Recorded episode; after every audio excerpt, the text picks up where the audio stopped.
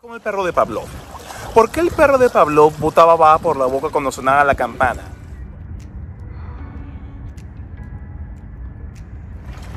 ¿No te pasa que quieres comenzar a hacer algo nuevo o inclusive aprender una nueva habilidad, comenzar a hacer un nuevo proceso, nuevas actividades?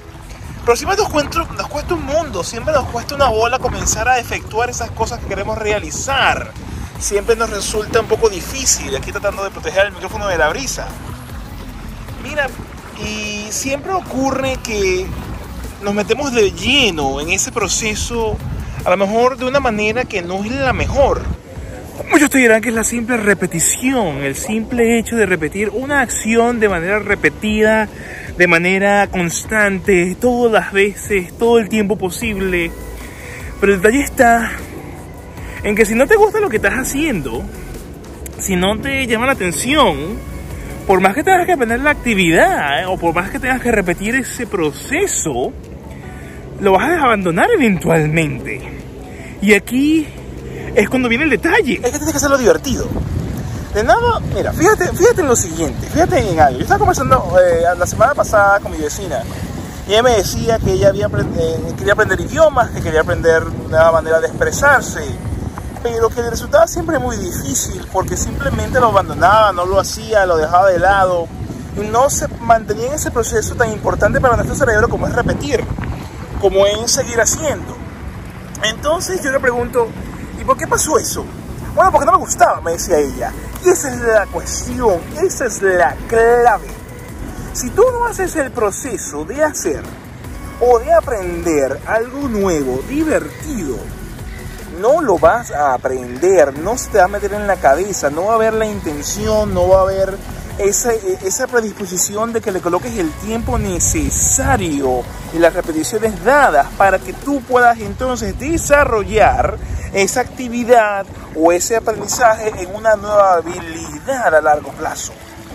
Si simplemente nos quedamos en que tenemos que hacerlo porque es el deber, porque la sociedad nos lo dice, porque todo el mundo me lo comenta, simplemente lo vas a abandonar, lo vas a dejar de lado, porque es algo que no te gusta.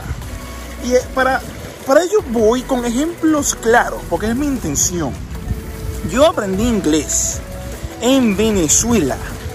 Y la clave para aprender inglés no es donde tú te vengas a vivir, y eso es una discusión que tuve por muchísimos años cuando yo me dedicaba a hablar sobre Australia, no que hay que venir para Australia, o hay que irse a Inglaterra, o hay que irse a los Estados Unidos para aprender inglés. Mentira. Te tiene que gustar el inglés. Si tú no consigues algo que te agrade del idioma que vas a aprender, no lo vas a aprender. Porque no te vas a meter de cabeza. No es, piensa en un hobby. A ti cuando te gusta hacer algo, es porque nos gusta.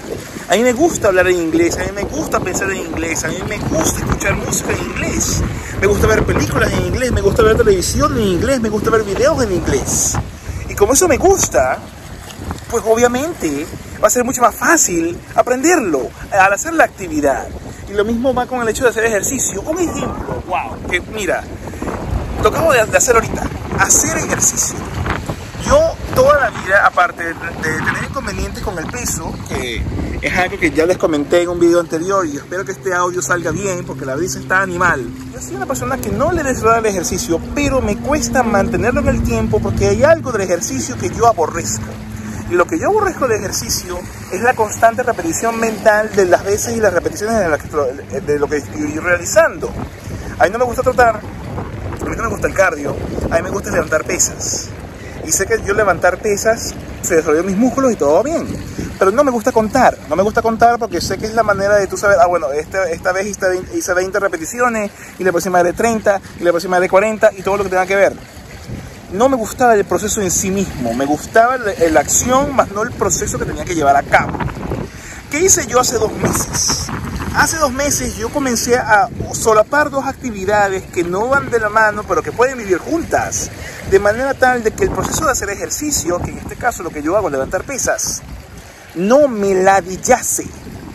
Y lo que hice fue hacer algo que me gusta hacer, ver documentales, ver YouTube, algún video que me llene, alguna cosa y empecé por 10 minutos. Y esos 10 minutos comenzaron a ser 15. Y de esos 15 pasaron a 20. Y esos 20 van por 25. Y eventualmente llegaré a media hora.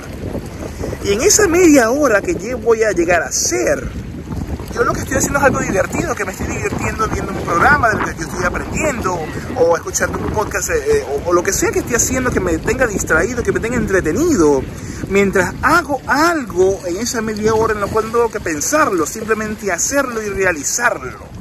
Esa es la clave.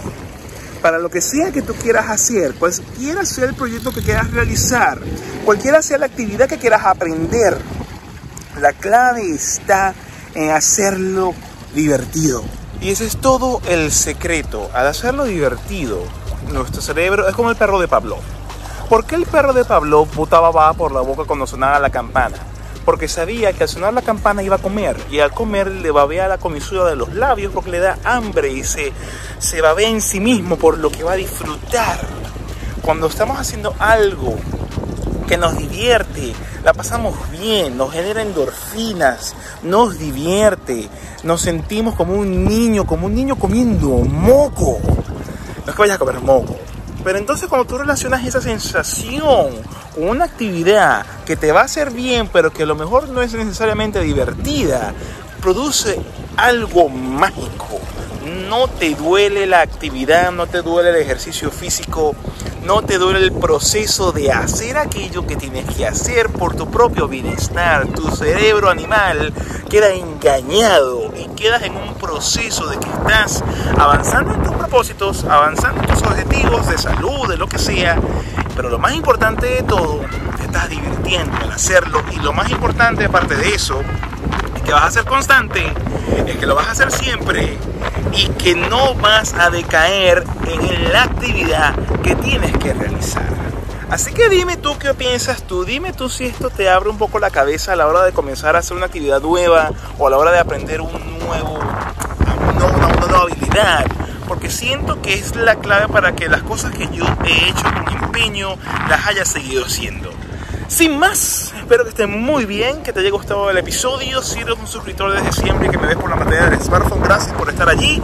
Si no lo eres todavía, que estás esperando, dale a la cajita de, suscripción y dale a la campanita de notificaciones para que siempre te dé un aviso cuando yo, el Coco Mike, suba un nuevo episodio. Será hasta una próxima oportunidad. Se me cuida mucho aquí haciendo todo lo posible porque la brisa no arruine el episodio.